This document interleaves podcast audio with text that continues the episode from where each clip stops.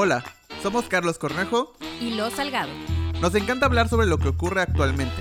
Y estar siempre informados de las noticias más importantes para nosotros. Esto es Desentonados. Hola, Hola. ¿cómo estás? Muy bien. ¿Cómo te trató esta semana? La verdad, bastante rápida. Siento que ya noviembre se ya noviembre se Sentí. fumó. Noviembre sin ti. sí, sí, sí, noviembre sin ti. Pero sí, sí, sí. Va, va, va bien, va bien, va, va bien, va, va girando el mundo bien. O sea, la- ya, cuando te das cuenta ya es enero. ¿Verdad? Sí. Yo no quiero que pase eso, no me gusta. ¿No te gusta enero o no te gusta que pase rápido diciembre? Siento que enero es como una gran resaca Ok. de todas las fiestas que Ok. ocurren eh, desde noviembre. Pues es que es el, es el lunes del año. Es el lunes del año. Es el lunes del No me año. gusta. O sea, sí me gusta enero, pero Pero es- es- no quiero que llegue. Es la rosca reyes. Está chido. Amo la rosca de reyes. Es mi, pa- es mi pan favorito. ¿Ni el pan de muerto te gusta? Sí me gusta, pero el, mi favorito es la rosca de reyes. Pero te gusta el dátil y todo, lo que lleva. todo, ah, no eres de los que les quita. No, no, ah, no. Ah, pues vamos Creo a que- traer una. Sí, hay que traer Sí. una. O sea, creo que de todo lo que tiene, lo único que me gusta un poquito menos es el higo. Pero ya casi no le ponen higo. No. Casi no. Sí, yo pensé que ibas a decir el niño. No me gusta el niño que sale. Eh, pero todo lo demás sí. Mm, sí, está rica. Sí, está Sí, rica. sí está. Pero no sé si es mi favorito, mi pan favorito. Para mí sí. Puedo comerlo así. Podría comerlo siempre. Es más, ya comí uno. ¿Ya comiste una Sí. rosca de reyes? Sí, porque pues Starbucks ya tiene rosca de reyes. Ay, no manches. Sí. Hace la semana ¿Starbucks pasada. será el Walmart de las cafeterías? Joker, sí, claro. va? Sí, claro. O sea, porque sacó sus bebidas de Navidad En noviembre. ajá, noviembre. O sea, el Ajá. 1 de noviembre Ajá. y rosca de reyes. No puede ser. Sí, venden unas rosquitas pe- pequeñas. Pues, Es que en, en diciembre no se come pan, ¿no? En diciembre. No. Es hasta enero y en noviembre es el pan de muerto. Ajá. Como que diciembre es así de, pavo. Sí. Pavo, comes pavo. O sea, nada más, pues las barras, el bolillo. Con el caldito el del pavo. sí. Ay, qué rico. Pero no, no hay. Ya huele, ya huele. no hay un ah, bueno, no, sí. Sí hay el panetone. Ay, ese no lo he probado. Sí, el que es como un. Como un pan grande con frutas. Ay, Lo, no, lo están en todos los supers ya. Sí, ese no lo he probado. pruébalo, sí está muy rico. Mm, Es como con frutas secas. qué rico hablar Entonces, de pan, es ¿no? sí. es- pero vamos a ver el café. Ah, dale, dale. Vamos a ver el café. Porque sí, sí, se antoja el pan. Sí, Gracias, pero ese es el pan de. Navidad. Lo que pasa es que no es muy de, Gracias. de México, ni de Latinoamérica, según yo. Es como muy de Estados Unidos. Creo que en Brasil también lo toman. Pero ese es, ajá, ese es como el pan de Navidad. Pero sí hay. Mm, ¿Sabes que igual puede ser el pan de Navidad, el que es de aquí, de como pero del sureste? Ajá. El arroz cabrioche. ¿Se contará como pan de Navidad? Es pan como de todo el año, ¿no? Pues tal vez. Que ya lo tienen en Ciudad de México. ¿Ya llegó Tere Ya, sola? ya. Pero, en el aeropuerto. No, no, no. ¿No? No, ya envíos. Pero lo hicieron de una manera muy inteligente. O sea, sí me gustó la forma en la que lo hicieron. No, no abrieron un local, Ajá. es por Uber Eats. Ah. Entonces tienen un centro, pues tal vez. Que eso se está volviendo muy famoso, ¿eh? Sí, en o sea, Ciudad de México. Está cool porque al final es como, pues no pusieron un local, sino tienen un centro de distribución y nada más envían, envían, envían. No sé si lo hagan ahí o como lo hacen normalmente en el, en el centro de producción de aquí de Mérida y lo mandan en avión. No, no creo. Pues igual y sí. Porque no es, es perecedero, tendría que O sea, estar- pero mandan ya como la masa, todo y, Y ya nada más hornean. O sea, les dan la receta así, prepárenlo así. Pues no, no me hornealo de esta manera ya. O sea, ya está hecho. No sé. Porque seguro no son todos los productos, seguro solo hay... como- Algunos. Ajá. Toma eso, Ciudad de México. no, la verdad es que sí. ¿Sabes a quién me acuerdo que tenía, o sea, como que empecé a ver que era un tipo de, de modelo de negocio ¿Cuál? con el este con el producto este de Ana Zarelli, nuestra Ajá. amiga Ana Zarelli. Ah, nuestra amiga Ana Zarelli. Eh, ¿Cuál de todos? el de las bolsas. Ah, ok, ajá. Pero que el de las... No sé si era el de las bolsas o era el del tequila, pero ella sale con un video diciendo, ay, este es un tipo de mode- modelo de negocio Ah. diferente que venden como Sí. un lugar donde hay refris, hay O cocinas. sea, yo- según yo nada más estaba como promocionando el lugar, según yo. Pero sí, o sea, de estos Dark Ujú. Kitchen que no solo son para que cocines, sino también para que tengas, por ejemplo, si yo hago una kombucha, si hago un no sé qué, si- pues obviamente no tengo una dirección para mandar, no tengo un local. Exacto. Este Didi o Uber te pide un- una dirección Sí. de negocio. Ujú. Entonces es un local grandote con refris, con anaqueles para que ahí tengas tu producto y desde ahí pueden enviar. Exacto. Yo creo que es algo así más o menos. Sí. Y está bien padre esa- ese Sí, está modelo de padre. negocio. Sí, está padre porque es una bodega a la que, o sea, tú como el dueño de la bodega le sacas un montón de provecho. Imagínate, cada cuartito es como un cuartito frío y puedes cocinar también allá. De hecho, en Shark Tank fueron unos así. ¿A poco? Pero que dijeron que ahorita, o sea, que estaban teniendo mucho éxito y que hasta en los pasillos Ajá. pusieron ya anaqueles. O sea, porque pues es un- una bodega y pues puedes ponerlo en todos lados, o sea, en medio, los, porque no hay mucha gente. Claro. Solo hay pues personas que están tal vez encargados de ver que pues, se lleven lo correcto y ya. Sí. Porque la mayoría de esos, o sea, hay unas zonas de cocinas, pero todos esos es de pues anaqueles. Sí. Tú traes tu producto. agarras y te lo llevas te lo y llevas y vienes todos los días a, a- a entregar o a dejar, a entregar y dejar. Si hay un pedido, pues de ahí lo toman. Está buenísimo. Sí está, sí está bueno. Creo que puede ser un, un buen negocio. Inclusive tú podrías como personas ahí rentas una bodega Claro. y luego los haces todo el negocio. Sí, sin necesidad de ser dueño de la bodega. Exacto. Es muy buena idea. Es muy buena idea. Hablando de Shark Tank, Ok. vamos a empezar con la primera nota. ¿Qué te parece? dale. Hablando de Shark Tank, vamos con chismes y relatos patrocinado por eh, Café, Relatos. Salud. Voy a darle mi sorbito. Mm. Muy bien. Ok. Las marquesitas yucatecas, Ah, ok, sí. ¿ok? Llegaron a Shark Tank. Llegaron a Shark Tank. Yo no soy muy fan de Shark Tank, la verdad. O sea, ¿Por yo veo no? que tú sí, tú sí eres Yo bastante sí soy fan. Yo soy fan. O sea, la verdad es que esa temporada no me gustó tanto. Ok. Pero sí soy fan. Las que he visto, o sea, obviamente el capítulo de la, de la chafaldrafa. Ay, ¿Cuál es la ¿Cómo se llama? Nunca se me habías ¿Cuál? escuchado esa No, palabra. o sea, sí, pero no sé cuál, a qué proyecto te refieres. Al proyecto donde te hacen tu tarea. Ah, sí, ya. La- ajá, de sí, la chafaldrafa. Ese es uno el que más he visto. He visto el de los pai. Ajá, Ajá. He visto. Los pai pai son unos labiales. Labiales. Este, he visto el de. He visto varios, o sea, como, pero muy aislados, pero, Pero, no. pero viste los videos en Facebook o en YouTube o el programa. el programa. Ah, ok. Pero.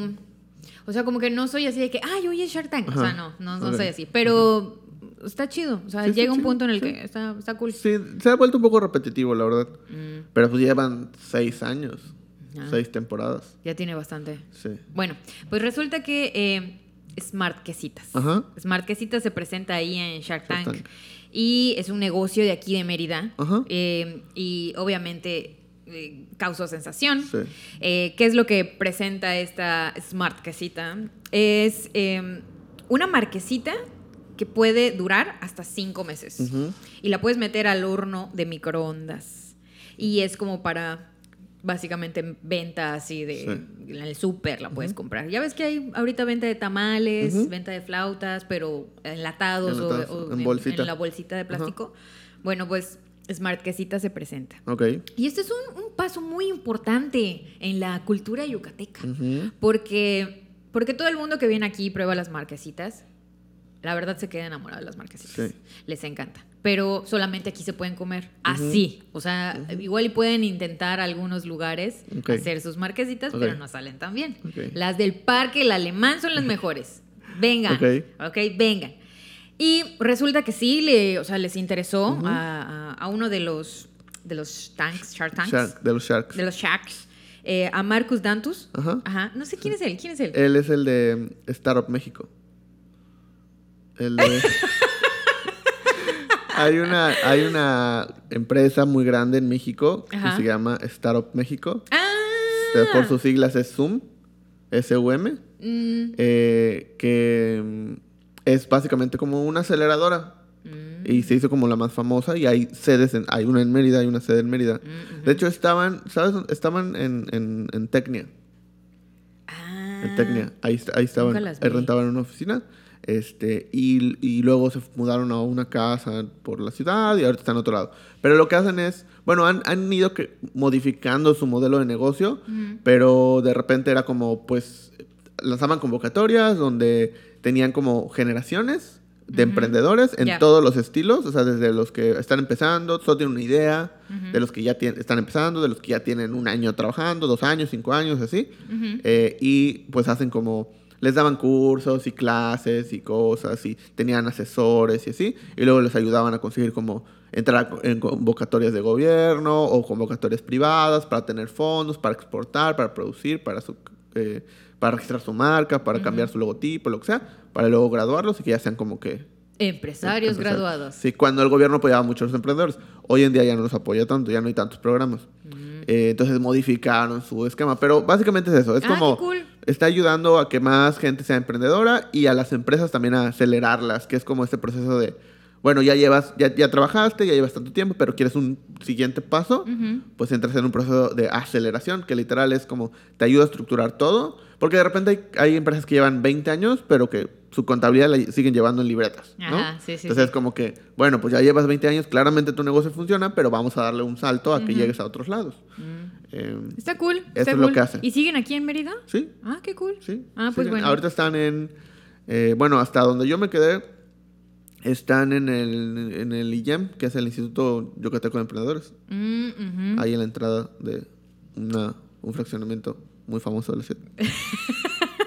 Ah, pues qué cool, la verdad. Ya, ya diste todo el comercial, del, comercial. del lugar. La verdad es que está padre, pero más que, más que eso, pues, ¿qué opinas de esto? ¿Qué opinas que las marquesitas ya no son solamente yucatecas, ya son para el mundo? Ya O sea, son para- Primero te quiero hacer una pregunta. Ok. ¿Eres Team Marquesita? Cuando vas al alemán, Ajá. o sea, al parque, Ajá. ¿eres Team Marquesita o Team Esquite? Eh, marquesita, pero no soy muy fan del queso de bola. ¿Qué? No soy muy fan del queso de bola. Es la realidad. No. No soy muy fan. Pero es así como dulce y Salado, agrio y salado ajá, al mismo sí. tiempo. O sea, y es como de todo. agria es la palabra, pero dulce salado. Sí, no, eh, no soy muy fan. No soy muy fan. Eh, pero sí, definitivamente más me gustan más las marquesitas. Eh, fíjate que la última vez que fui a Ciudad de México. Bueno, de entrada, en Ciudad de México había un lugar de marquesitas eh, fresa, ahí en la en barrio Alameda, en la Alameda Central. Eh, pero eran así, nada que ver. Es que muchas, muchas son ver. imitaciones. Pero, pero, imitaciones pero, pero estaban muy mal, o sea, de verdad muy mal. No solo en sabor, sino porque así las probé. No solo en sabor, sino en ingredientes. No, estaba... pero estaba- se veía igual. No, claro que no, las hacían como crepas. No, no, Ay, mal, no, mal. no, amigos, Creo no. que luego lo cambiaron y ya lo hacían como redonditos, pero pues al principio, como obviamente Si no es un taco. la gente no sabe cómo comerlas, entonces pues era más fácil hacerlas como triangulitos. Ajá. Ajá, entonces- Como las que venden en el cine. Como, ajá, como crepas de triangulito, ajá. Entonces era más fácil y después lo fueron cambiando. Creo que una vez que fui ya vi que la gente salía con, con los rollitos. Pero las hacían de, creo que de jamón y queso y como crepas, como crepas. Sí. Sí estaban más crujientes que una crepa, pero como lo que te imaginas que tiene una crepa, o sea, Sí. de zarzamora, de jamón, de queso, de cajeta, de lo que sea. Ya, eso era. Pero esta última vez que fui a Ciudad de México, ya había puestos de marquesitas.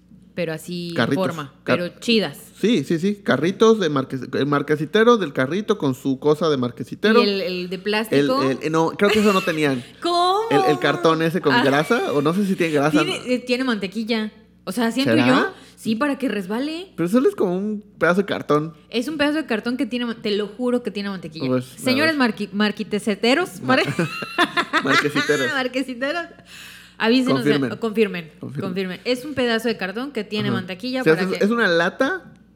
o que sea, es- tiene, pero tiene tela, ¿no? tiene como, según yo, lo que he visto, Ajá. es una lata como Qué de, mito, de, me de- encanta. de- de este de leche condensada o de leche evaporada, Ajá. literal, le ponen como un cartón así metido, corrugado. Y pues eso lo pasan por eso. Supongo, quiero pensar que tiene como pues grasa o algo, mantequilla tal mantequilla. vez. Margarina, yo creo. Sí. Para más Eh, light. Para más, más. Eh, y pues eso lo pasan y luego vacían la. Pero ya, o sea, ya vi carritos, ya, vi varios, o sea, varios carritos de esos triciclos, con, así, tal cual. Eh, y bien, o sea, de Nutella, de, bueno, de Nutella, de queso de bola. ¿De ¿Cómo así. se llama el, el- la marca que es como la copia de Nutella? Eh, hay varios, pero ajá. Hay sí, varias. sí, sí. Me Este, encanta eso. Sabe igual. Algunas sí, algunas no. saben igual. Hay algunas que hasta están un poco mejor. ¿Verdad? Sí. Les gana. Sí, hay unas que son un poco mejor. Porque, por ejemplo, tienen la, como eh, pedacitos de avellana o tienen pedacitos de nuez o tienen Mm. Sí. pedacitos. Hay unos que sí saben un poco mejor a mi gusto, pero la mayoría están casi igual. Ya han mejorado. Al principio me acuerdo que habían algunas imitaciones y sabían horribles, sabían a, a grasa. Sí. O sea, sentías el. Sí, se sentía boca. grasa. Pero creo que luego, lo, o sea, poco a poco fueron mejorando. Pero bueno, el punto es que ya vi carritos de marquesitas. O sea, quién sabe qué tan ah, populares sean realmente. Mm. Pero siempre, lo, o sea, desde que vi ese puesto de marquesitas en, en Ciudad de México, o sea, ese local, porque era un local, ni siquiera un puesto, en un local fresa bien en una zona cara. Eh, dije, pues, pues sí, o sea, la- realmente no es como, como otros platillos, o sea, o como otras cosas. Al final, pues sí puedes hacer una marquesita en cualquier lado, o sea, Sí. lo único que te No hay un ingrediente secreto. Lo único que te impide hacer la marquesita es la cosa de marquesitas. Y pero, el cartón. y el cartón. Saber qué es lo que tiene, esa es la fórmula secreta. Eh, porque el queso de bola, pues lo venden en cualquier lado. La masa, pues es una masa como de crepa. Como de hot cake. Pero un- creo que un poco más densa. O sea, todo está. Solo pues necesitas esa cosa que, pues tal vez lo puedas sustituir por el de la crepa, tal vez. Pero pues la magia de voltear el. Es que tiene su sí, truco, Sí, ¿no? tiene su truco. Tiene su Según magia. yo es como un... De hecho, en el, en el pitch de Shark Tank, porque sí lo vi, eh, eh, él dice, este chavo dice que esa cosa es donde hacen la marquesita, es de Yucatán, que solo lo hacen aquí. Mm, no dice, sabía. Pero no el, soy el mueble. O sea, el, Sí, el, el- la, la como, como la ajá, pero de que la gira. marquesita, exacto. Dice que lo que es de aquí, no lo sé, no soy científico de Oye, pero, marquesitas. pero tiene su- hasta su ritmo, ¿no? O sea, Sí. como que... Sí, sí, sí. Y sabes qué, o sea, ¿sabes qué fue lo más chistoso? Que en esa semana se murió a Don No, Polito. no, no está padre eso, está chistoso. Sí, es que está chistoso porque se murió Don Polito, que supuestamente es el creador de las marquesitas. No es cierto. Sí, ¿Y, y eres de aquí, de Mérida? sí. ¿Sabes la historia de, o sea, la historia que se cuenta, la gente cuenta? A ver. ¿Te acuerdas de ese programa? Sí. Bueno, lo que la gente lo que la cuenta. gente De TV Azteca. de cómo, sí, Así. de cómo se crearon las marquesitas. No, a ver. Bueno, supuestamente hay una, hay una heladería muy famosa en, en, pues en Mérida, se llama Helados Polito. Eh, y hace muchos años, pues era un señor, Don Polito, que no se llama así, pero bueno. El chiste es que eh, tenía esa heladería y hubo una época rara en Yucatán que hubo mucho frío. ¿Qué? Exacto. ¿Eso pasó? Eso pasó alguna vez. Hubo mucho frío eh, y pues obviamente la gente pues no compraba helados ni palitas. Ujú. Entonces él tenía pues, pues mermas Sí, y tenían ¿qué iba a cosas que, ajá, tanto que iba a hacer con, con tanto helado, con, con las barquillas, con todo, con la masa, porque pues hacían todo en ese momento. Eh, ¿Has visto cómo hacen las barquillas? No. ¿No? De que es como un conito. A mí no como- me gustan las barquillas. Es como un conito. Y lo... ¿Por qué ¿Sí? no? No, Sí. las odio. No me gustan. Porque, ah, pasaste, no me gustan a las odio. Ah, oh, hay un odio de por medio. Ajá, exacto. No, no me gusta. O sea, Se te cayó uno cuando eras niña. no, el sabor no me gusta. ¿Por qué no, No. saben ananá? ¿Saben dulce nada más? No, no, no, no. De hecho, yo no me lo preguntaste, pero te lo voy a decir, ¿ok? Yo soy Team Esquite. Ok. A mí no me, no me encantan las marquesitas. Entonces, ¿por qué me estabas juzgando? ¿Por qué no me gusta el queso de bola? Porque el queso de bola está chido, va con todo. No va con todo. Va con todo. No, Le puedes todo. echar queso de bola al esquite. Ah, sí, le puedes echar queso de bola a, lo que sea, pero no quiere decir que eso vaya con todo. Sí. No. Es que es la ¿Qué combinación. pensarán los de- holandeses de cuando llegan a Yucatán? Un holandés, imagínate un holandés Ajá. que llega a Yucatán y ve así pastel de marquesita, o sea, de, de Queso de bola. queso de bola. Ay, qué rico está ese. O sea, ya sabes como que, ¿por qué le ponen queso al postre? Porque es una combinación perfecta. Ah, no sé. Es como si supongo que cuando llega un francés y ve lo que hacemos con las con las crepas en, en- en México en general, Ajá. es como, ok. Bueno, los, los japoneses y los este, asiáticos. japoneses. Ajá, no, y los, eh, los- el sushi. Que los cacahuates japoneses no son de Japón, No son de Japón. son de México. ¿Son de México? ¿Y cómo? También una historia. Pero espérame, déjame terminar de contar la historia. Déjame contar la historia de la marquesita. Entonces, que esto no estoy diciendo que sea real, no, no me consta. Es lo que cuenta no la soy, gente. No soy historiador de marquesitas. Pero eh, supuestamente, entonces, en esa época, lo que pues, se le ocurrió, lo único que se le ocurrió fue pues hacer como estos taquitos o rollitos Ujú. con lo que tenía de la masa de, de la barquilla Ya. y así empezar a venderlos. No sé si él, o sea, ahí no llegó la historia de si él es el que le puso el queso de bola. Yo pienso que sí.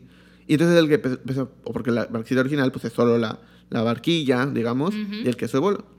Entonces, eh, él es el que se conoce como el, el- o se Creador. reconoce como el creador de la marquesita. No hay una, no hay una denominación de origen, no hay un título, no hay nada.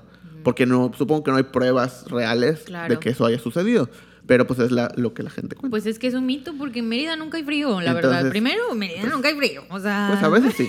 Claro que a no. veces sí, a O sea, hay como fresco. No, pero hay, hay, ha habido inviernos que sí hay frío. Mm, Pocos días, pero hay frío.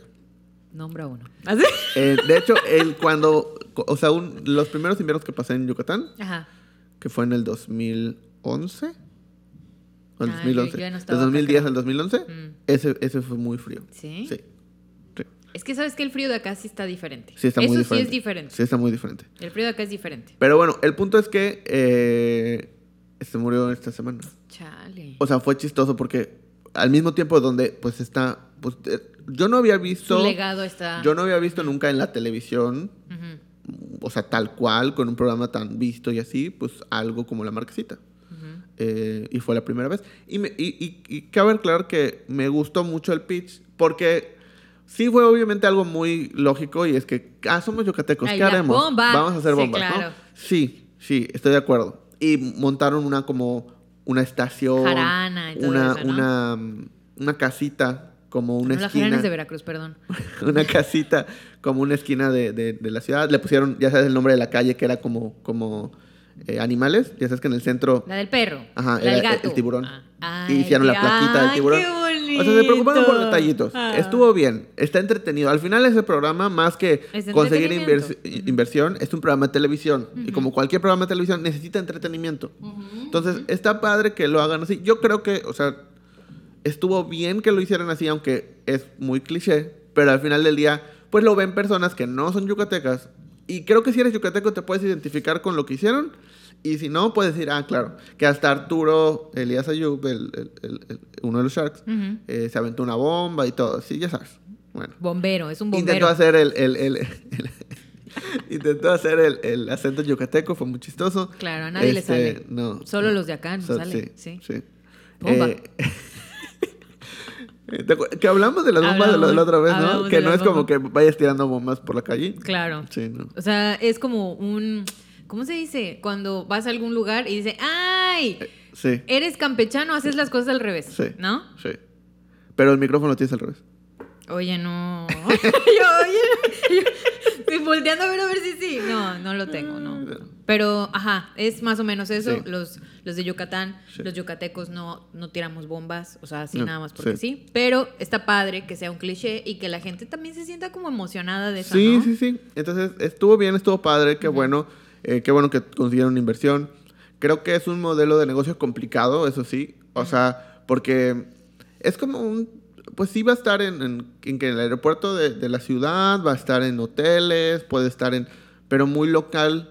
¿Puede llegar a los supermercados a nivel nacional? Pues sí, pero volvemos a lo mismo, la gente todavía no sabe consumirlo. O sea, creo que va a pasar mucho tiempo hasta que para ver si realmente se puede volver algo de consumo regular o solo de ese tipo de cosas que son como pues, detalles que, A mí no me gusta, la que, verdad. Que consumes de vez en cuando y como recuerdito. Yo, yo no estoy como tan a favor. Hay, hay ciertas cosas que se, siento yo que se deben de quedar como muy, Locales. muy locales. Sí. Pero no me refiero exactamente como a, no, está mal que la empresa crezca. No. No. Me refiero a que el hecho de que sea como muy popular, el cartoncito Sí. este con la grasa, la mantequilla, el, el ritmo que lleva la persona, o sea, es como algo muy muy artesanal hasta Sí. cierto punto y tiene su encanto. Y ya cuando lo industrializas, ya pierde el encanto. Sí. Lo mismo pasa con los tamales, por Sí. ejemplo. Cuando vi, por ejemplo, en el súper, no sé si era la costeña o no sé qué Por marca,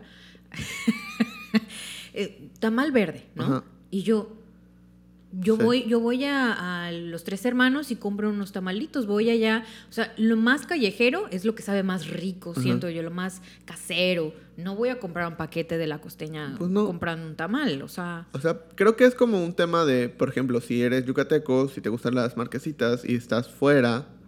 em, es una opción. Es una opción. O sea, que ya, como te dije, o sea, ya ahorita en Ciudad de México fui y ya hay. Y hay más. Entonces yo creo que cada vez va a haber en otras ciudades más y más y más. Tal vez ya las, ya las hay. Ujú. Eh, pero pues mientras no, es una opción. Y creo que también es una, una opción para que si tú como yucateco quieres, obviamente regresas a Yucatán y luego, no sé, vives en la Ciudad de México y regresas en Yucatán y luego vas a ir otra vez a Ciudad de México, pues quieres llevar un poco de eso que tú vives aquí, ¿no? Y por eso pues, la gente se lleva la rosca brioche, la Ujú. gente se lleva las, Las la- bolitas de las bolitas de queso. Pues es una opción más de poderte llevar una marquesita, cosa que era imposible antes Sí. llevártela. Ahora tienes una opción para llevártela. O sea, creo que por ese sentido está bien. Definitivamente prueben las marquesitas directamente de la fuente. O sea, vengan a, a Yucatán, pruébenlas aquí, para que sepan cuál es el sabor original. Sí. Y luego, si quieren, se pueden llevar unas para que más gente la pruebe y pues ahí como en el entendido de que no es exactamente eh, algo como... Como es como cuando, pues sobre todo los enlatados, por ejemplo, que venden la cochinita enlatada, el chilorio enlatado, o sea, como las preparaciones de cada estado enlatado para que te lo puedas llevar a otros estados o a otro país inclusive. Sí. Obviamente no es el sabor real, no es el de entrada porque ya lleva días de, de- de- Tiene conservadores. tiene conservadores, lleva días de, o sea, meses inclusive de, de que se preparó. Seguramente no son con los ingredientes más, más eh, tradicionales y no son como ingredientes más industrializados, etcétera, etcétera, etcétera. Pero como una opción está bien. Por eso creo que no sé qué tanto pueda ser escalable, no lo sé, desconozco. Sí. Pero pues qué bueno que exista. Sí. Creo que es una opción, está bien, eh, está padre, qué bueno que puedan lograr que más gente conozca la cultura local. Y ya. ¿Te imaginas que se empiece a industrializar, industrializar el PIB? ¿Tú crees? Pero ¿no te acuerdas de esa mu- mujer esta que salía burlándose de nosotros que porque comíamos masa quemada con frijol? Pero es que es eso, o sea, yo creo que es como, o sea, más gente lo va a conocer. Y Pues más sí. gente va a ver eh, si le gusta o no. O sea, yo creo que es- ese es el tema. No te va a gustar todo, o sea, Claro. hay cosas de otros estados que probablemente no te gustan. A mí, Eh, por ejemplo, una vez que fui a Guadalajara, Ajá. no me gusta la torta ahogada. Mm, Es que, No, ¿sabes? perdón, Sí. perdón, perdónenme. Mm. Es que, te- o sea, no me gusta mucho la consistencia Ajá, del pastosa. pan. Ay, sí. eso es lo que Pero no me la gusta. torta de tamal. Ah, mm, sí. la torta de tamal. mm, La torta de tamal es todo lo mejor Sí, que existe en la vida. es top. Sí, Hice es top. una hace, hace poquito. Sí, bien, sí, Sí, es top. sí. Sí, es top, la verdad. Sí. Pero, pero a muchos no les gustan. Pero porque no le dan la oportunidad. No le dan, ¿verdad? No le dan la Es lo oportunidad. mismo. Es eso, no le dan la oportunidad. Por ejemplo, a mi novio le gustaron mucho las, este, las tortas ahogadas Ajá. y yo la, no. No. Y las tortas de, tamal, yo así de que, ay, pruébala, pruébala. No, no, masa con masa. Pero es ¿qué que es eso, es que es Ay, yo- eso. Porque es que es, es más seco. Ay, claro. Es más seco Sí. y es- eso es lo que me gusta. Es Estoy más seca, es más seca. Estoy- estoy- Depende cómo lo hagas. Depende. Sí, no, yo voy al, al, al, al molino. Al molino. Al molino. Al Sí, molino. Llevo mis granos. Sí. Oye, eso está bien padre, ¿verdad? Sí. Ojalá y haya eso pronto acá, en Mérida. Pues supongo que sí hay, ¿no? Que lleves tu maíz, no. O sea, no tal vez en Mérida, pero... bueno, En los pu- pueblitos en sí los hay. pueblitos yo creo. Sí, sí hay. Está padrísimo eso. Sí. Ahí está una feria del PIB, ¿no? Según yo. Hay como... Sí, de un pueblo que hacen PIB de, de mis diferentes tipos de pollos y diferentes tipos. Ay, qué rico. Sí. Pero bueno, este, entonces la nota es, es Marquesitas, Es Marquesitas. llega a Shark Tank. eh, Un éxito. Un éxito. Con los bomberos. Con los bomberos, con los terroristas. Con los terroristas. La verdad es que sí. Mucho Sí. éxito. Sí, sí, sí. Qué bueno, qué bueno que, que están. De hecho, coincidí con ellos en un evento.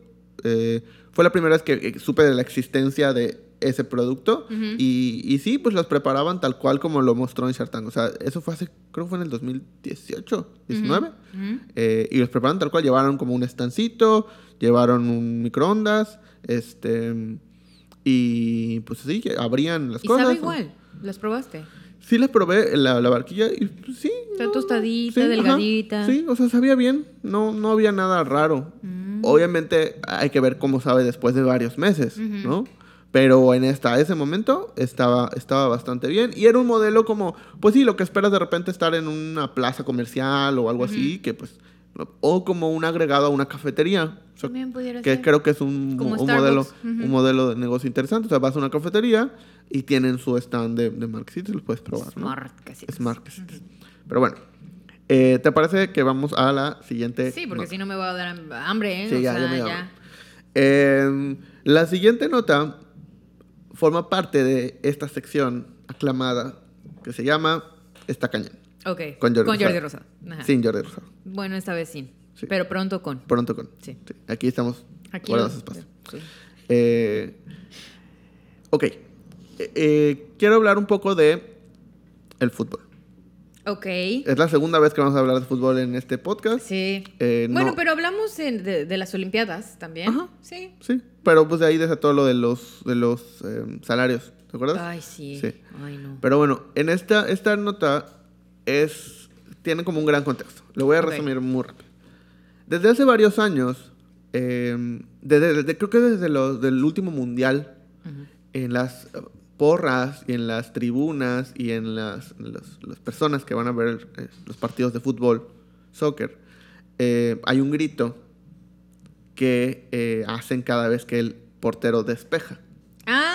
Ah, claro. Es un grito muy famoso. Es un grito muy famoso, que se hizo muy popular en, en- en el Mundial. Sí. Que de hecho creo que ya se hacía en México desde, de un poco antes, Desde muchísimo tiempo pero, se ha hecho. pero en el Mundial fue como que el mundo lo conoció y la FIFA, que es la organización... Dijo, de- no. A ver, ¿pero qué significa eso? Ajá. ¿Por ¿No? qué gritas Ajá. eso? Ajá. Entonces empezaron a haber multas, empezaron a haber un montón de cosas y la Federación Mexicana de Fútbol ha tratado de eliminar ese grito. Ha habido muchas campañas de muchas maneras diferentes, muchos equipos de fútbol lo han intentado, la Federación misma lo ha intentado, eh, eh, se han eliminado en algunas ocasiones, pero la, la verdad es que la mayoría de las veces continúa. ¿no? Sí, la gente. La gen- la la gente lo es la sigue gente. Ujú.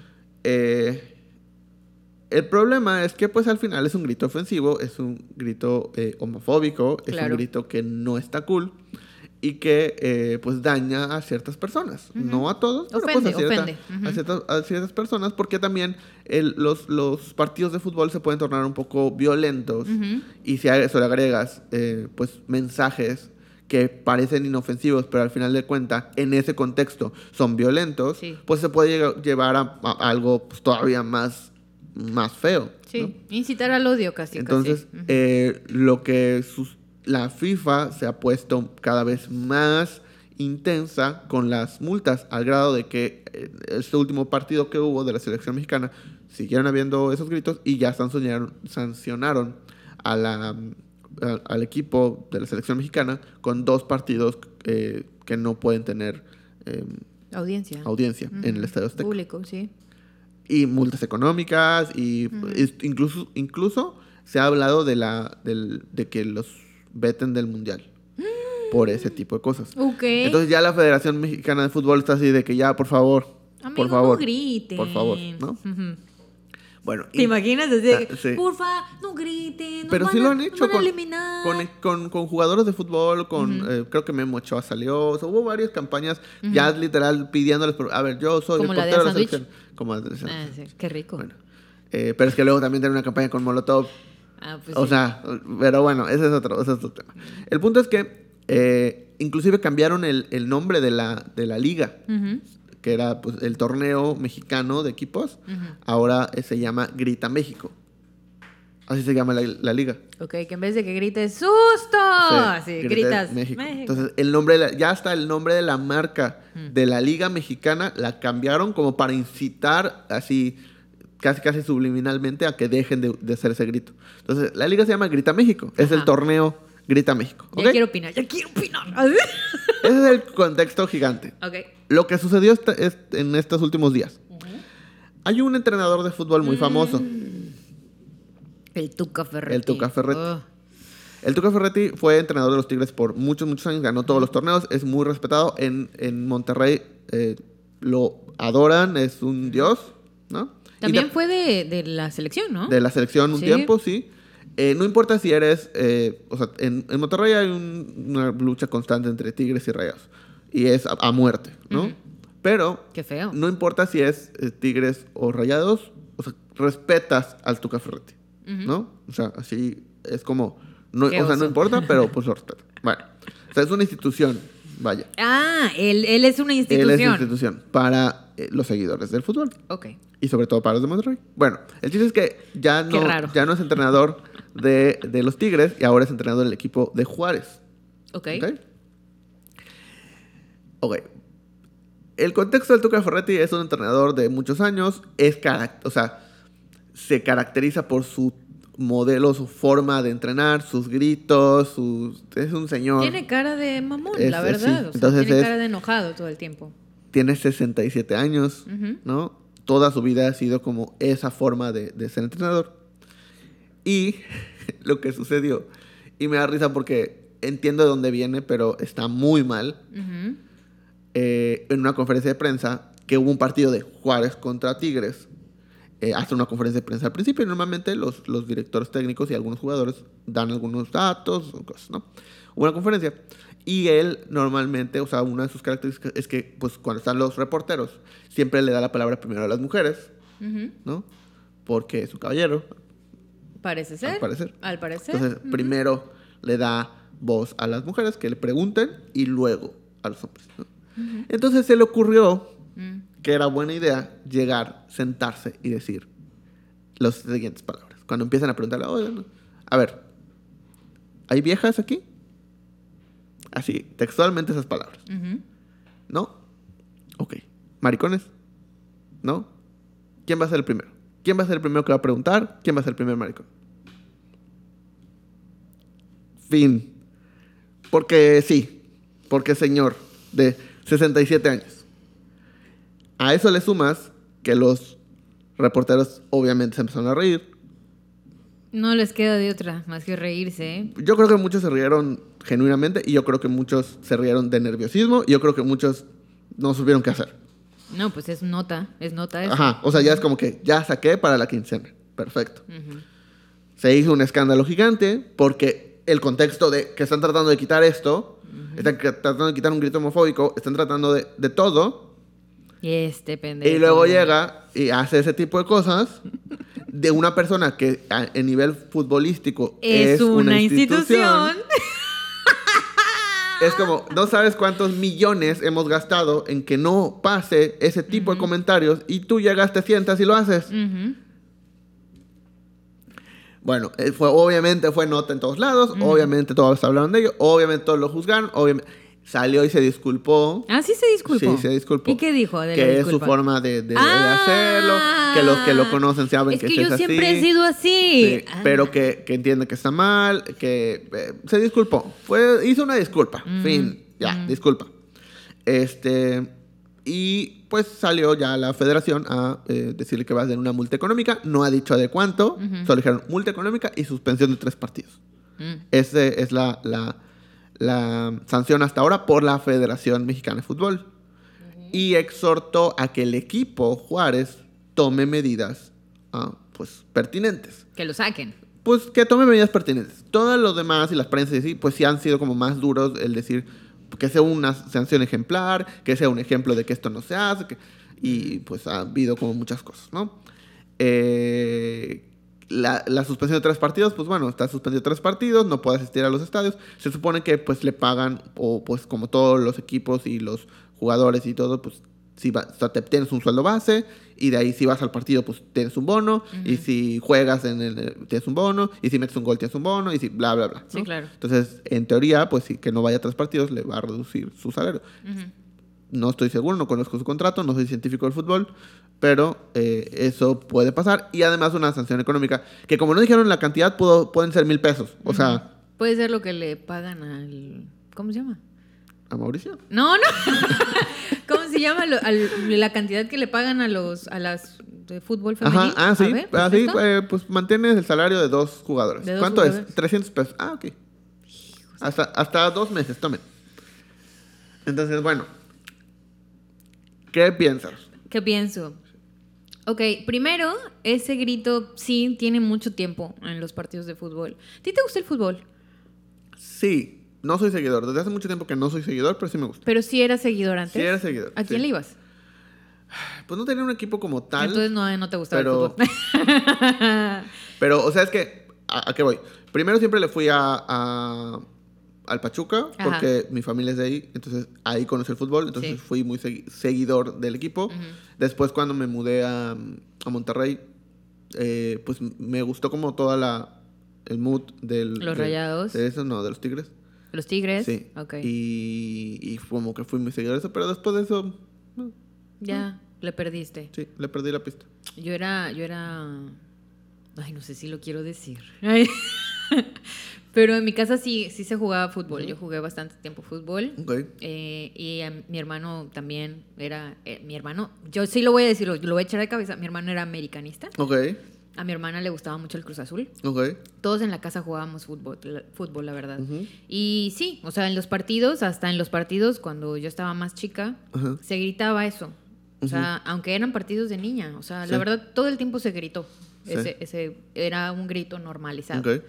Entonces, cuando, cuando ya empezamos a tomar en cuenta de que este grito, pues no es algo como para alentar o para Sí. hacer algo chido y es como para ofender, pues ya, ya toma otro sentido el grito y tiene todo, toda, toda la razón que la federación pues esté tratando de eliminarlo a todo lo que da, ¿no? Estoy, estoy muy a favor de que elimine cualquier tipo de eh, ofensa, así como cualquier tipo de persona que se tome demasiado personal, eh, cualquier Que tipo quiten de... eso, ajá, sí. Sí, o sea, el, el hecho de que, em, de que sea un grito ofensivo, pues es un grito ofensivo, Sí. punto, y ya está. O sea, Sí, no se lo grites. sustituye por otro fin, o sea, no, no, no cambia tu vida. Es como si le gritaras a otra persona eso, o sea, enfrente, en la cara. Entonces eso es ofensivo. Punto, ya está.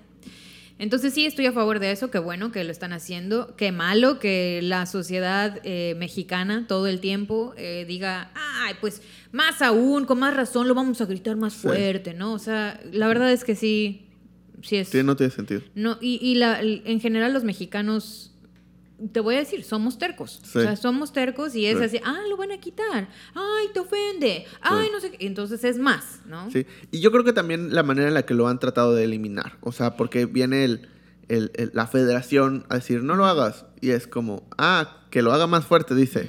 O sea, porque es esta eh, es su cultura mexicana de tener un problema con la autoridad. Como es una autoridad, no.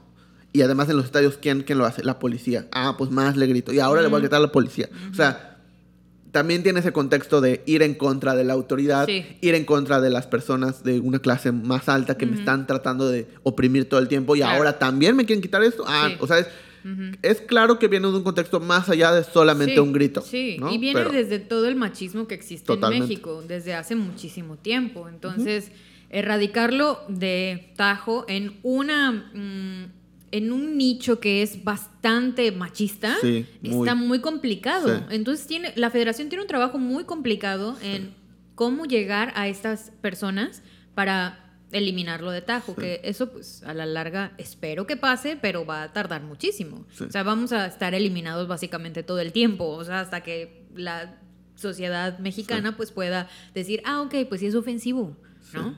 Sí, recuerdo eh, que una vez fui, estaba en una tienda de esas tiendas deportivas y llega una, pues una niña y estaba viendo unas playeras. No me acuerdo qué equipo, pero estaba viendo unas playeras de, de, de fútbol, de un equipo de fútbol. Y estaba el vendedor y le dice, Ay, no. Ay. y le dice, oye, este, na- eh, nada más que esas playeras son de, son de niño, o sea, son de varón, le dijo. Pero digo, te la puedes poner si quieres. Ya están aceptando mujeres en los equipos, entonces pues si quieres. No, he didn't. Yo estaba al lado y literal me empecé a, o sea, me empecé a reír, no fuerte, pero me empecé a Ay, te reír. hubiera reído en su cara. Este, pero es que quería escuchar que le decía, que le contestaba. Y le dijo, no, ah, me dijo, ah, sí, pues sí, yo juego, yo juego en un equipo. Yo juego en un equipo, llevo desde la primaria jugando en un equipo. Este, y muchas gracias. Y ya, ah, o sea, sí, pero. Y ya, ah, sí, como la jugadora, no sé qué. Y como le empecé a hacer plática de jugadoras de fútbol, ¿no? Que no sé si eran nombres reales, porque la, de verdad desconozco ni de ningún tipo de jugador. Pero es un ambiente muy machista. Sí, sí, es, una- eh, es un ambiente muy machista y la verdad es que, Y no es culpa del vendedor, y no es culpa de. bueno, sí es culpa del vendedor. Eso no, no debe haberlo dicho. No debía haberlo dicho, pero es algo que está tan metido en el subconsciente que lo, han- lo aprendió de sus padres, que lo, aprendió, que lo aprendieron de sus padres, que lo aprendieron de un... cont- o sea, eso es lo que hay que eliminar, el contexto. O sea, yo creo que no es el hecho de crucificar a las personas, sino entender que el contexto ha provocado que hoy estemos así. Entonces, Sí. Hay que modificar ese contexto. Exacto, más que entenderlo completamente, es modificarlo, es cambiarlo para mejorar ese contexto. O sea, y esa es el- el- la gran tarea que tiene la federación. Cómo cambiar un contexto del ambiente machista en México hacia el fútbol desde hace Sí, siglos. siglos. Entonces, ¿cómo lo cambias? ¿Cómo cambias Sí. ese, esa mentalidad de todas las personas que les gusta el fútbol? Queda claro, no todas las personas que les gusta el fútbol son Son machistas. machistas, no. Pero El contexto el del contexto fútbol del es fútbol machista. en México Sí. es machista. Es muy Entonces machista. es una tarea bien difícil y creo que con un comercialito de así tipo a sándwich pues, no va a cambiar No. mucho que digamos, ¿no? Entonces sí, no, no sabría cómo, cómo hacerlos cambiar de parecer, cómo cambiar ese chip de la gente que grita, pero pues ahí tienen la tarea. Yo creo que Sí. igual y sería castigo tras, tra- tras castigo hasta que la gente entienda que pues no, no se puede, ¿no? O sea, creo que también podría ser como al revés. Tal vez darles un premio por no hacerlo. Entonces yo creo que si, si hicieran eso, podrían cambiar la dinámica. Porque el problema hoy es que, a ver, castíganos a todos, ¿no? Y, y ¿qué van a hacer? ¿Van a cerrar el estadio? Pues es Pues sí. solamente si juegan sin audiencia. Sí, pero obviamente eso tampoco le conviene a los equipos. Entonces saben que hay una presión más grande porque pierden un montón de dinero, porque bla, bla, bla, ¿no? Se vuelve un tema complicado eh, de seguir. O sea, se- se vuelve complicado seguir las leyes. Además con, con efectos del alcohol, porque vas al partido y tomas y te vuelves como más así de eh, más bravo. Pero, o sea, ajá, entonces, o sea, imagínate que, que, bueno, si no logras, eh, si logran que no haya ninguno de esos gritos, no sé, o sea, hay una, algo, Recompensa. sucede algo, una recompensa, hay una promoción en la... playeras para todos. Ajá, pues sí, algo, algo, una promoción en cervezas, una promoción en comida, este, el siguiente partido es una entrada a algo, o sea, Sí. Si ser. logran no, no gritar, si no hay un solo grito, el siguiente partido pasa algo, ¿no? O en ese momento pasa algo, pero con uno que haya, se, se ya, se Porque cancela. no, no va a faltar el que diga, ay, pero pues así que chiste, si el, el- es el fervor del, del partido y Sí. del ambiente. Y La verdad, no. O sea, puedes gritar lo que tú quieras, menos un grito ofensivo. Grita México. O sea, grita México, ¡eh! ¡México! Sí. Como el señor del pan. México, México, México. Les vamos a dejar videos de Sí. referencia. De México. Y ahora, hablando del Tuca Ferretti, a mí nunca me cayó bien ese vato. Pues no, nunca. claro que no. Así nunca. Es, es el, el- el perfecto ejemplo de lo machista que es el fútbol mexicano. Sí. Es literal el ejemplo perfecto. Creo que no es mexicano. Creo que no es mexicano. Sí, creo que no. No, no. No, no, no es ¿De mexicano. dónde es? Creo que es brasileño. ¿Brasileño? Es brasileño. Ahí sí, está. pero, pero, pues, o sea, es un típico señor mexicano, machista, Ujú. Homofóbico, Sí. etcétera. O sea, ese es el ejemplo perfecto. Y otra vez, sé que no es tu culpa, es el contexto que le tocó vivir, Mm. pero Pero es su culpa no, No, modificarlo y mejorarlo. Si sabe que está mal. Eh, exactamente. Es su culpa no darse cuenta de que esté Sí. mal. que ya no, ya no es el momento para hacer ese tipo de cosas. Sí, la y verdad. más que literal, el lugar de trabajo que tiene está tratando de no hacer eso. ¿Y, y por qué no él es empático con el, con el contexto Sí. en el que Y la federación por- está trabajando? Porque además ¿no? sabe que tiene una voz que es escuchada por muchas personas. Oye, qué horrible eso que sea una institución. Pues, no, una persona puede ser una institución, por pues favor. no debería, pero hay muchas personas que lo son en muchos ámbitos. Pues sí. Pero pues no debería. No. Pero pues por su carrera. O sea, más que nada es por su carrera, este, por todo lo que ha hecho por el fútbol mexicano, por etcétera, etcétera, etcétera.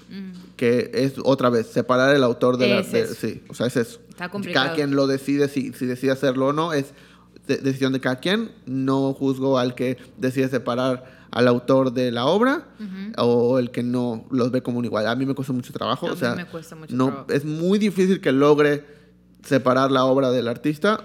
Es- son casos muy específicos y casi casi me obligo, pero la mayoría de las veces no puedo. Sí. Pero hay gente que sí. Es complicado, la verdad. Y, y bueno, este personaje, aunque ha hecho bastantes cosas relevantes y muy importantes para eh, el fútbol mexicano, pues sí, sí hace mal, la Sí, verdad. totalmente. Hace mal. Pero bueno, ojalá que se, esto deje de suceder, Sí, que lo eliminen eh, y pues está cañón. Con Jordi Está Rosado. cañón con sin Jordi. Rosado. Por ahora. Ok, bueno, vamos a hablar de otro tema rapidísimamente. Este, este podcast no sé cuándo vaya a salir, pero vamos a hablar de qué tanto crees y qué tanto no crees de las promociones del Buen Fin. Ok. ¿Ok? Ok. Vamos a... Todavía no. Bueno, estamos en el proceso. de- Estamos en aquí medio. Estamos en medio. Medio- medio cosa. O sea, es viernes hoy, ¿verdad? Sí. Entonces ya es mañana. ¿Qué? O sea, ya, ya empezó el Buen Fin, no, ¿no? el buen fin empezó el 10. Que- Pero es un fin de semana largo. Sí. Pero ya no es un, ya no es buen fin, ya es una buena semana. Es una buena semana. Sí. Ok. Bueno, ajá. Del el- 10 al 16. Exacto. Es como el buen fin, pero estamos en esto ahorita. Eh, cuando sale el podcast vamos a, van a ustedes saber nuestra posición acerca del buen fin, si creemos o no Yo creemos. estoy como. Bueno, la Profeco. Ok.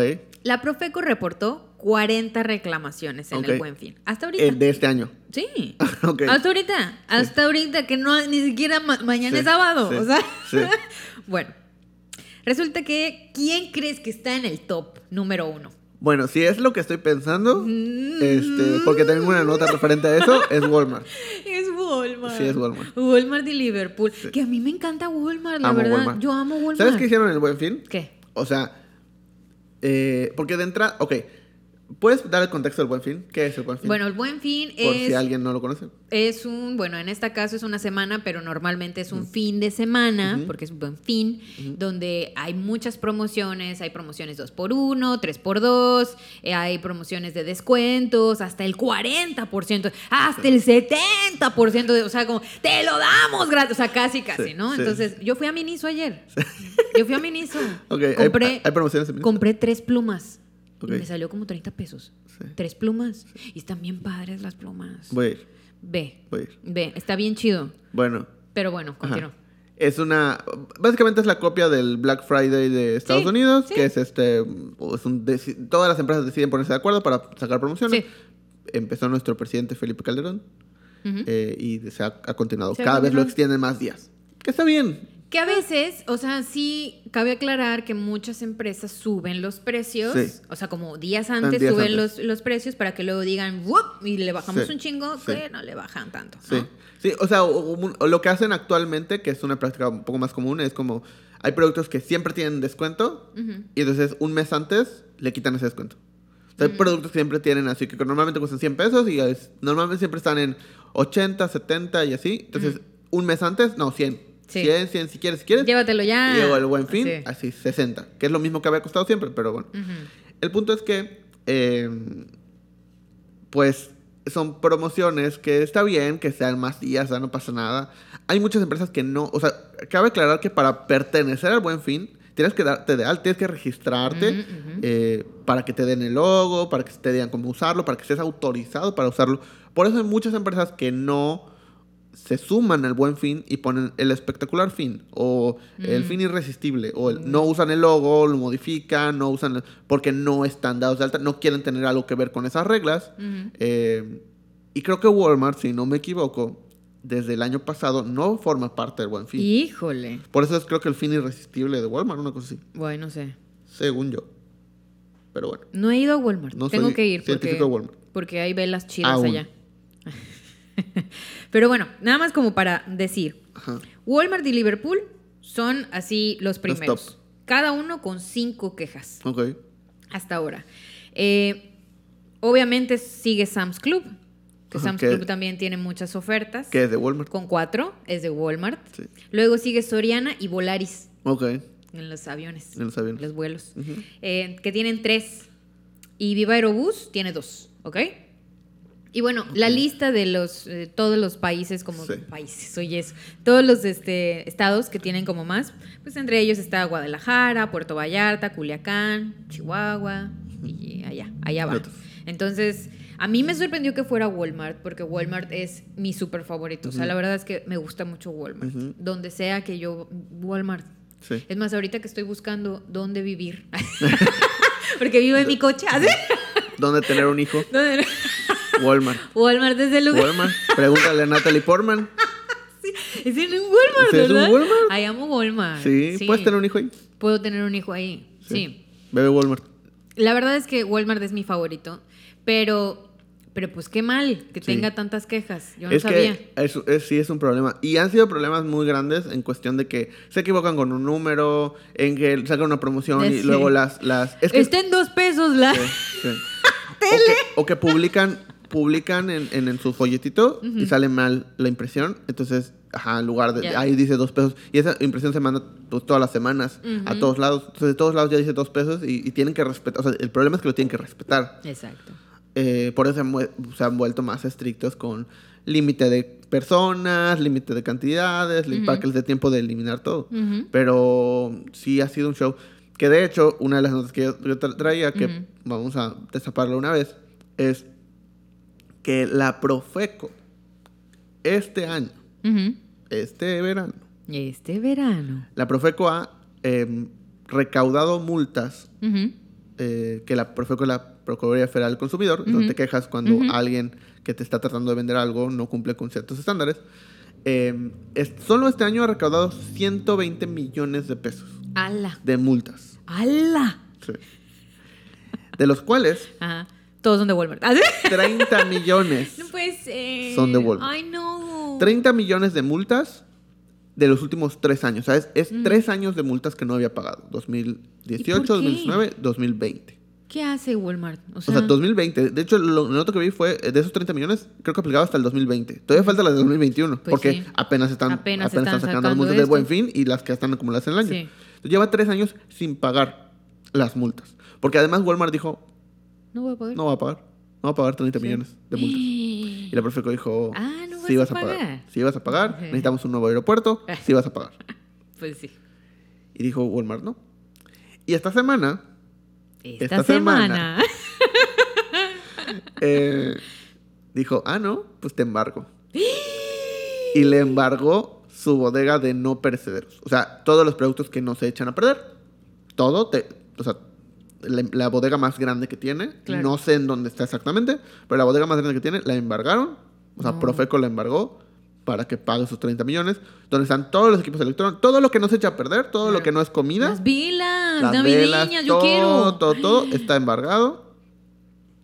Inmediatamente después Pago. cayó el pago. Claro. Y así lo dijo la Profeco. Inmediatamente Ajá. después cayó el pago.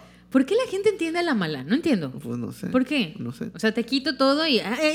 Pero no, enti- no entiendes por qué no te están explicando la mala. Claro. Si te lo explicaran la mala, lo entenderías. Pero a lo mejor y sí te explican bien la mala, pero te vale, porque México terco. Sí. Sí. Entonces, pagaron los 30 millones. Ah, suce- Esto sucedió esta semana.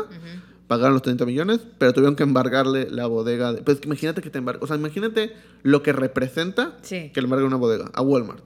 Sí. En- en- eso es más de 30 millones. O sea, su, su puta madre, so- claro que sí. solo o en- ni siquiera en, los productos que tienen ahí, sino en todo lo que van a perder en logística, en eh, todo, van a ser más de 30 millones.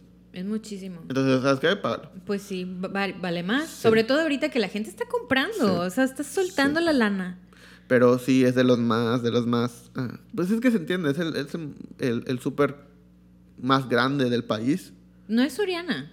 No, es Walmart. Walmart tiene... el- Yo pensé que Ahorrera o Soriana eran los más no, grandes. Walmart tiene el 45% del mercado. Ya, Y el otro, o sea, el otro se divide entre todos los demás. sí. El siguiente es Soriana, después de que compró la Mega Sí. eh, este, comercial. Y la gente le sigue llamando mega a, ciertas, a ciertas ciertos tiendas, lugares. sí. Este, pero otro porcentaje grande lo tiene Bodega Aurora, que también es de Walmart. A mí no me gusta. güey. Otro lo tiene Sam's, que también es de Walmart. No puedo entrar. Y ahorita, y ahorita Superama, que ya no existe, ahora es Walmart Express. Pero ¡Ay, no manches! sí, O sea, pero el Superama que estaba en también. Express. Todo lo la marca Superama ya desapareció. Ahora es Walmart Uy, Express. Pero ahí comprabas cosas como de así. Pero sigue siendo. de los United. siguen estando esos, mar- esos productos. Solo que es, se, lo pusieron Walmart Solo Express. Walmart Express. ¿Por qué? ¿Quién sabe? Pero así lo pusieron. El punto es que eh, es, es el que tiene el 45% del mercado mexicano. Es un mundo de cosas. Y además sus otras empresas pues también Claro. tienen un porcentaje, ¿no? O sea, es nada. Ni todos los demás juntos le ganan. Sí. Con toda la razón, la verdad. Sí. O sea, sí, sí es de los, de los supers más chidos. Entonces no es raro que tenga Tantas quejas. tantas quejas y tantas multas. O sea, Porque hay no mucha sé- gente que va. Claro. y, y la cantidad de supers que tiene y la cantidad de cosas que tiene, no es raro que se equivoquen una vez y que esa equivocación sea masiva. Eh, y más ISR y más todo. Entonces, pues ya. Bueno, ahora yo te quiero preguntar, de lo que va de la excelente semana del buen fin, Ajá. ¿tú ya compraste algo? ¿Vas a comprar algo? ¿O...? ¿Mm? O- mm, o, mm, Es que no eran las únicas dos preguntas. Este, no he comprado nada todavía. Creo que sí voy a comprar algo. El colchón, ¿no? El ¿Querías colchón, comprar sí un quiero colchón? comprar un colchón. Sí. Entonces quiero comprar un colchón. Creo que es. Es que, se- o sea, para mí, si les puedo dar un consejo, Dale. es. eh, Consejos de la vida adulta. consejo de la vida, de la vida casi adulta. Casi adulta. Casi adulta. Es. eh, vean muy bien lo que quieren comprar. No lo compren inmediatamente. Chequen los precios. Vean en diferentes plataformas. Sean conscientes de cuánto cuesta realmente con y sin descuentos. Hay muchas herramientas que les ayudan a ver si realmente lo que le están poniendo en, en internet, por ejemplo, es un descuento real o no. Siempre permanece así o no. Si es una promo de solo hoy, solo hoy. O ese solo hoy llevan tres años. Sí. Hay muchas herramientas para hacerlo, entonces verifiquen bien los precios para que cuando llegue el buen fin digan, bueno, me voy a esperar al buen fin a ver si realmente baja de precio. Entonces puedes saber si es una buena promoción o no. Eso me pasó hace poco. Eh, yo estaba buscando comprar una tele, entonces ya había visto más o menos precios, llevaba como un mes checando precios y viendo cuál me convenía y marcas y todo. Entonces yo ya sabía qué marca, qué cantidad, cuánto tenía, para, cuánto tenía destinado para gastar, eso es muy importante. Cuánto presupuesto tienes para gastar. que no te gastes más. Que no te gastes más. este, y eh, un día llegué a Walmart, llegué al súper y vi una televisión en rebaja que era más barato de lo que yo pensaba gastar, era una tele mejor y que el precio estaba casi a la mitad. Pero yo lo sabía porque Ya habías ya investigado. había, ya había visto cuánto era el- el- lo que había costado menos. Yo dije, bueno, voy a esperar el buen fin. Pero vi esa tele, en ese momento la puedo comprar. Porque ya sabía cuánto, tengo el dinero y además ya sabía que realmente era una buena promoción. Eh, entonces, esa es la manera más saludable de comprar. Yo creo que voy a comprar la air fryer. Creo que, creo que ya la voy a comprar. Aunque, A ver, a ver. si me permiten darles un consejo, A ver, sí, per- en lugar- permitido, permitido. En lugar de, depende mucho de qué es lo que hagan, pero si les puedo recomendar algo y si quieren algo para cocinar más fácil, rápido, sencillo, práctico y sin problemas, ¿La rosera? La, la multiolla. multiolla. Sí, multiolla. Pues puedes hacer tamales y arroz, que es lo que he visto que Puedes hacer todo. Cualquier cosa que puedes hacer yogurt, puedes hacer postres, puedes hacer caldos, puedes hacer ¿Yogurt? sopas, puedes hacer arroz, puedes hacer estofados, puedes hacer tamales, puedes hacer verduras a vapor. Lo que quieras, lo que quieras, lo puedes hacer. Lo que sea. hecho. ¿Yogur? Así todo me quedé nada más. ¿Yogur? Mm, Puedes hacer eh, todo. mm. Todo, todo. Una pierna ahumada, puedes hacer un, un- todo lo que sea. ¿Puedes meter un bebé allá? Sí, Mm. no te lo recomiendo. Pero sí puedes. No, la verdad es que estoy pensando en esa compra. En O esa sea, compra es que inteligente. la multiolla este, es muy versátil, te sirve muchísimo y además te ahorra un montón de tiempo y dinero de limpieza y tiempo de limpieza. ¿Se limpia sola? No se limpia sola, Ah, pero no solo es un, un recipiente que tienes que limpiar muy fácil en lugar de limpiar como cuatro o cinco. Miles. Sí. Eh, y la air fryer, pues sí te sirve para ciertas cosas, Papas. Para papas. Quiero hacer papas. Sí, está bien, pero te vas a aburrir, vas a ver. ¿De verdad? Sí. Ay. O sea, yo tengo las dos y por eso uso muchísimo más la multiolla que la, La multiolla. Es que, ¿sabes qué? Me está llamando la atención ahorita la multiolla porque a mí no me sale el arroz. Ah, sí, ese es No me sale. mágico, O sea, mágico. yo, ¿qué te puedo decir? Mágico. Llevo más de siete años Ajá. intentando hacer arroz que me quede. Es que lo dejaste siete años. No, no, no, no. O sea, son, son solo 15 minutos. Lo he intentado, conejo, lo intento. Me queda duro, me queda muy suave, me queda salado, me queda simple. Nunca me queda bien. Nunca. Entonces, es una buena idea la Sí, multiolla. es la multiolla. Es más, si quieres, trae todos los ingredientes para hacer todo lo que Y quieras. la pruebo. Y pruebas aquí la multiolla y pruebas aquí Con la air fryer. arroz. Lo que quieras. Y ves cuál te sirve mejor. Ok. Es que la air fryer sí es buena, pero te... O sea... No, mm, no. no. Porque, por ejemplo, ¿qué quieres? Si quieres comer más saludable, Sí. Eh, si quieres hacer verduras al vapor, la puedes hacer en el multiolla. No, las Si verduras, hacer- si le haces al vapor, se le va toda la proteína, la chido, lo chido de la no, verdura. Sí. no en la multiolla. ¿Cómo? Intenta. Intenta. ok, ok. Voy, quiero hacer mi compra inteligente. Sí. He estado como viendo precios y todo esto. He estado viendo varias ollas de estas. No, ollas, este, varias air Air fryer. fryers. o Que sea, también es muy buena. O sea, si, si ya tienes específicamente qué quieres y vas a comprar el fryer, está bien. O sea, está bien. Sí sirve muchísimo. eh, sí te ahorra muchísimo tiempo. Y sí eh, cocinas un poco más saludable. Porque no necesitas usar tanto, tanto aceite. Porque sí necesitas aceite, pero no necesitas tanto ¿Qué? aceite. Sí. Sí. O sea, si le pones aceite. Sí, un poquito. Del de spray. Ah, del pan. Sí. Pero es que si no, no queda, no queda bien. Entonces, sí necesitas ponerle un poco de aceite. Pero muchísimo menos de lo que ¿Puedes hacer usarías. palomitas allá? Sí, va. Eh, pues en teoría sí. Palomitas con aire, ¿no? Sí. En teoría sí. Pues sí, sí. podría ser. Lo voy a checar, porque Sí. ahorita que me estás, ya me entró la duda y todavía no he comprado nada. Sí. Y este, pues ajá, hay que, hay que comprar algo, este. Hay que comprar. Hay que comprar. Hay que comprar. Hay que comprar. Pero bueno, eh, buen fin. Vean su dinero. Ujú. eh, Pónganse un límite. analicen muy bien, pónganse un límite. Luego les recomiendo que. O sea, la regla general es, por ejemplo, con los meses de intereses, es no saques algo a más meses de lo que probablemente la vida útil del producto sea. O sea, una multiolla te va a durar, pues yo espero, uno o dos años. No lo saques a 36 meses, Claro. porque no va a valer la pena, ¿no? Ese sí, es un muy buen consejo. Entonces, no, no, porque ni te va a servir. O sea, es que muchas veces, ah, bueno, voy a comprar la tele de 70 pulgadas a 48 meses, porque voy a pagar 300 pesos. Pero la tele te va a durar, o sea, si bien, un- o sea, dos, dos años y ya. O sea, porque la tecnología ya avanzó, porque la conectividad, porque pues, lo que sea. Ujú. Es que te dure dos años está súper bien. Pero ya no va a servir y va a seguir pagándola. Mm. Y ya va a ser como, te va, no, te va a hartar. Entonces nunca saques algo que pagues más tiempo de lo que realmente la vas a usar. Ok. Es mi consejo. Es mi consejo te doy porque, cornejo, el marino soy. Sí. ¿Quie- ¿Quieres que dé otra Sí, nota sí, más? sí. La ok. chance. Vamos a hablar de. Estoy- es que estoy viendo mis notas, pero estoy eligiendo cuál. Ok. Mm, Bueno, vamos a hablar de. Ok. Esta, esta nota la voy a decir porque me da mucha risa, pero es una nota cortita. Sí. Es una nota así chiquita. ¿Ok? Resulta que en Ciudad de México, en el municipio de Nezahualcóyotl, Ajá, en esa. el Neza, Sí. eh, un padre de familia dice: Oye, mi hija va a cumplir años. Ok. Quiero regalarle algo sorprendente. Ok. Y le construyó un kiosco en un puente de luz. O en un, tu- en un eh, poste, en un puente, en un poste. En un poste, de, luz. de. Un kiosco en un poste de luz. O sea, es una casa del árbol versión mexicana. Exacto. Y pues, o sea, lo construyó y es Ajá. un kiosco y tenía mm, Luz. luz, claramente. Y obviamente la CFE dijo, no mames, o sea, no puedes hacer eso. Fíjate, ya lo he dicho muchas veces en O este sea- podcast que, que yo tengo una obsesión por imaginarme esas juntas. Sí, sí. Entonces, me imagino el, el- el llegar. Ajá. Oiga, eh, director, este, tenemos un problema. Eh, este, ¿qué, qué pasó? ¿Qué pasó? ¿Qué pasó, Cuéntame, Martínez? ¿Qué pasó, Martínez. Martínez?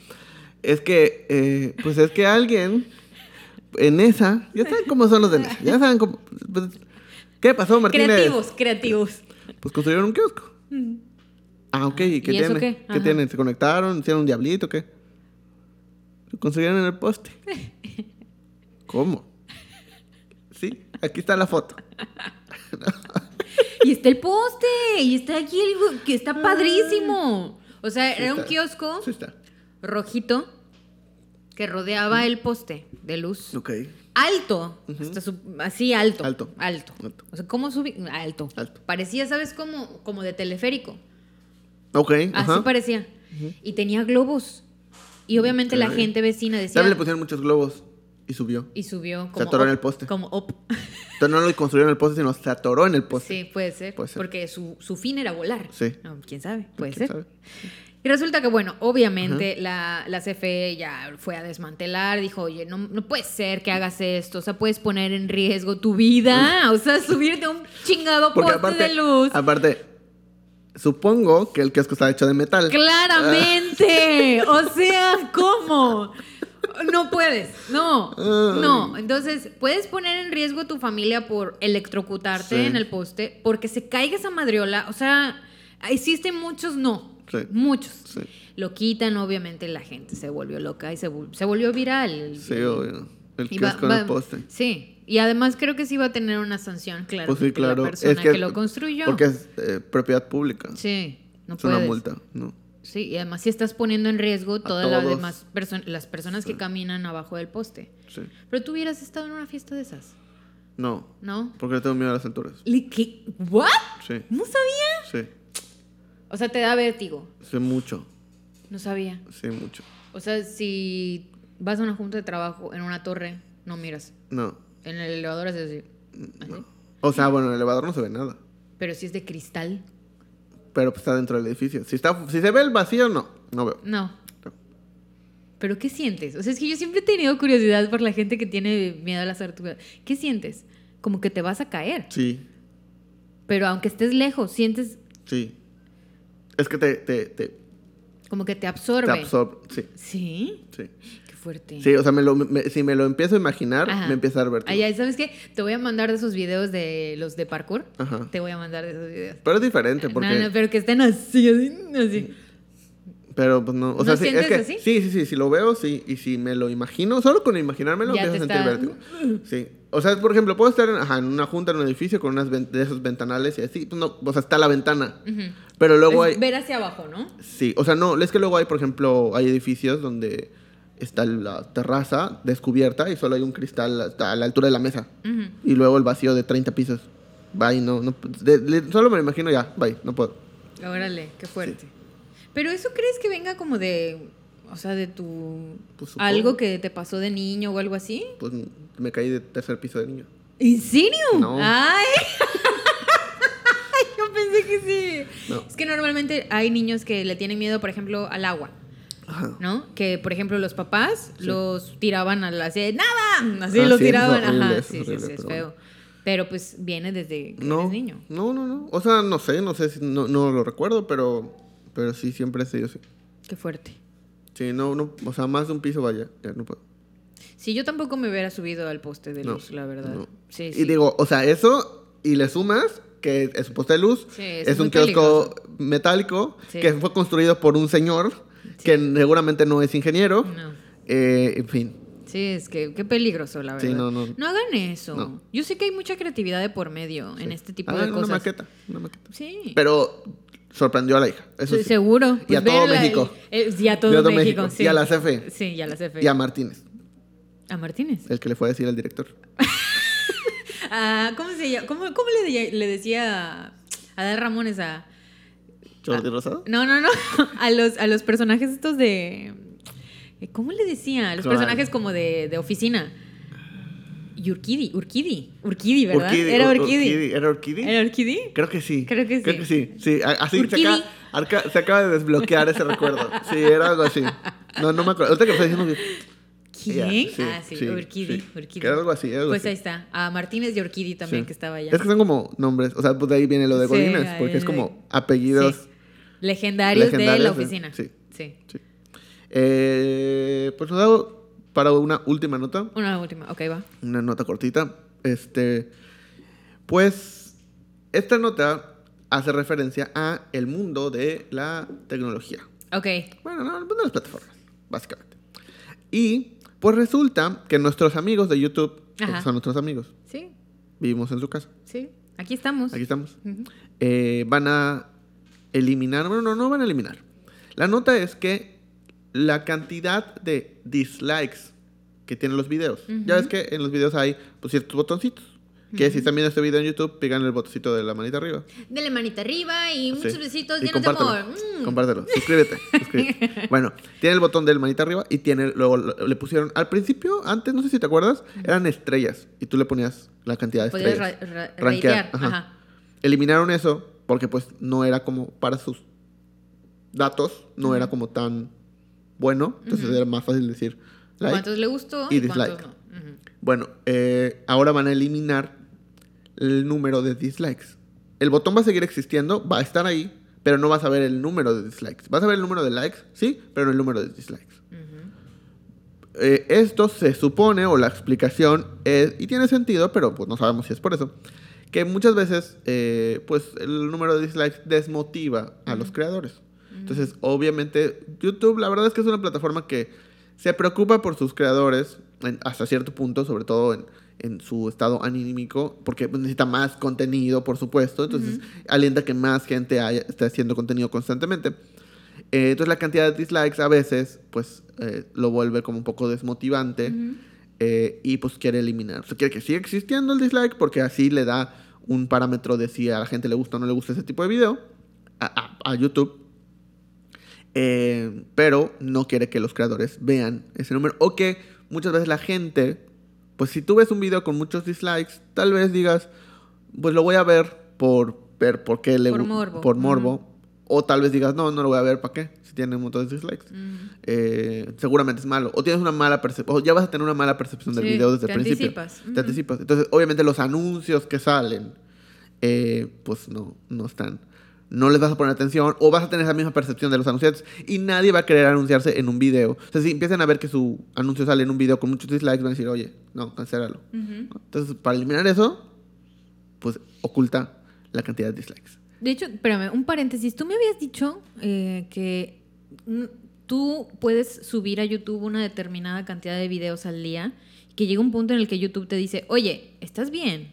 Sí. Tú me habías dicho eso, Sí. ¿verdad? O sea, como que te dice, oye, ya subiste varios videos Sí, seguiditos, sí. ¿está todo bien en casa? Sí, o sea, eh, cuando llegas a cierta cantidad, no sé exactamente cuánto. YouTube te está mandando constantemente cosas, ¿no? Eh, oye, mira, capacítate acá. Oye, mira, este, accede con uno de nuestros asesores. Oye, llegaste a tantos seguidores, muchas felicidades. Oye, haz esto. Oye. Entre todos esos, de repente, si subes muchas horas de contenido seguidas.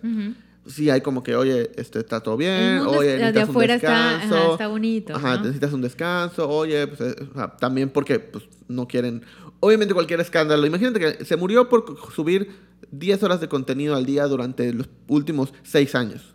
No, pues. ¿Qué, qué va a pasar, no? O sea, ¿qué va a pasar para YouTube? Entonces, obviamente, pues trata de evitar eso Ujú. y por lo menos decir, no, pero nosotros tenemos este sistema de, Ujú. de cuidado y le damos esto y le damos esto y le damos esto. Entonces, sí, hacen ese tipo de cosas. Obvio- o sea, sabemos que lo principal es el negocio. Están cuidando su inversión, están cuidando Sí. sus activos, que son sus creadores de contenido. Eh, están cuidando su imagen. Entonces, pues va hacia lo mismo. Los anunciantes no van a querer estar en videos con muchos dislikes y los creadores de contenido se pueden desmotivar por un video con muchos dislikes, que a veces, inclusive son por, no sé, de repente de que la comunidad de no sé quién, vamos todos a... Like aquí si vienes por el video de tal cosa. Sí. Ajá. Entonces, o es como, me trataron mal en este canal de YouTube. Ah, ok. Y toda su comunidad Toda va su a darle comunidad dislike va. a sus videos. Sí. Entonces, es Para pa- que lo bajen, para Sí. que bajen el video. Entonces, ahí es donde puede estar como El feo. boicoteo, ¿no? Sí, el boicoteo. Sí. Quieren evitar eso y que pues, no suceda. ¿Qué piensas? La verdad es que no me parece mal la idea. YouTube a mí me gusta mucho. Esta, esta plataforma es una de las que no utilizo siempre. Eh, no, no, eh, normalmente no entro siempre a YouTube todos los días. Eh, entro más a otras redes sociales, pero llega un punto en el que si entro a YouTube, no me salgo. O sea, como que estoy allá un buen rato, dos horas, tres horas, estoy ahí consumiendo su contenido Sí. y eso está padre, me gusta porque pues es educativo, es informativo, es en- entretenimiento, es de todo.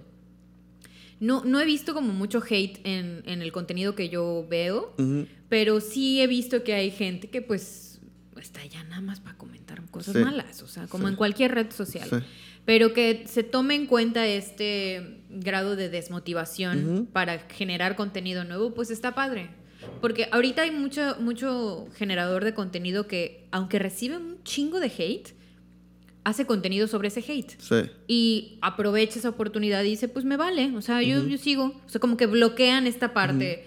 Pero hay otro tipo de contenidos, otro tipo de creadores de contenidos que sí les importa bastante, ¿no? Que sí, Sí. sí, les llega, pues porque pues son humanos, como cualquier Sí. otra persona y les puede llegar a afectar eh, emocionalmente. Sí, definitivamente no, no todos están preparados para ese tipo de cosas. No tendrían por qué estarlo, pero al final del día, pues si estás haciendo videos la mayoría de las veces es porque quieres que la mayor cantidad de gente los vea, Sí. ¿no? Entonces, eso se vuelve exponencial. Si, si muestras tus videos a 10 personas, tal vez a uno no le va a gustar. Si se lo muestras a 100, pues a 10 no le va a gustar. Si lo muestras a 1000, y así se va a ir, ya con un video llega a 100 mil, a un millón, pues imagínate la cantidad de Ya personas que no les gusta y que también el odio se vuelve como mucho más intenso. Contagioso. Eh, se, vuelve contagioso, también. Entonces, es un. Y como ya hemos dicho muchas veces, eh, cuando algo no te gusta, eres más. Eh, Inquisitivo, es- o sea, y te, y te- ya- te esfuerzas más en decirlo que cuando algo te gusta. O sea, algo te gusta, de- te tiene que gustar muchísimo, tiene que ser algo que, que de verdad lo quieras externar y tiene que ser algo muy poderoso para que lo escribas, para que lo digas. para- Ujú. Pero cuando algo no te gusta, puede ser algo muy pequeño y de todas formas vas a poner, "Mm, no me encantó, o ah, dislike, o Ujú. ay, no sé Sí. qué. Entonces creo que ese es el punto aquí, de, de no balancear un poco esto y que sí siga viendo, la, seguramente el creador va a poder ver eh, Estadísticas. las estadísticas, pero ya públicamente no se van a ver los... Y no va a alentar a los demás a Claro. que le sigan dando es dislike. como cuando Instagram quitó los... El número de likes. El, número de likes, ¿no? Que ya, los ya está opcional. Pero cuando lo quitó, pues también pensando eso, tal vez se vuelva así. Tal vez eh, ahorita sea como, bueno, vamos a quitarlo, vamos a ver qué pasa. Y después tú como usuario puedes decidir si quieres que aparezca o quieres que no aparezca. Tal vez, supongo. Pues eso sí, depende yo creo que de cada, De cada eh, persona. creador, porque hay muchos creadores que les gusta que enseñar que no tienen dislikes, o sea, que tienen dos dislikes, ¿no? Y hay muchos que les gusta enseñar, mira cuántos dislikes, jaja, me pagaron. O sea, porque Sí. los dislikes son interacción. Claro. Entonces le siguen pagando. No importa que le pongas like o dislike. Es, es irrelevante el like y el dislike en cuestión de, de pago eh, a los creadores, ¿no? Entonces, pues da igual si les ponen un montón de dislikes en cuestión económica. Entonces a veces como que en tu cara. ¿no? Y you fucking fresh. Sí. Mm. Pero bueno. Pero bueno, denos Y- like, denos like a nosotros. Así, denos like. Sí, denos like. Denos like. Denos like. like. Este, y pues ya, es Ya. todo esta semana. ha ¿Te parece? sido. ¿Lo dejamos hasta aquí? Dale. Bueno. Nos vemos la próxima semana. Nos vemos la próxima. Hasta luego. Bye.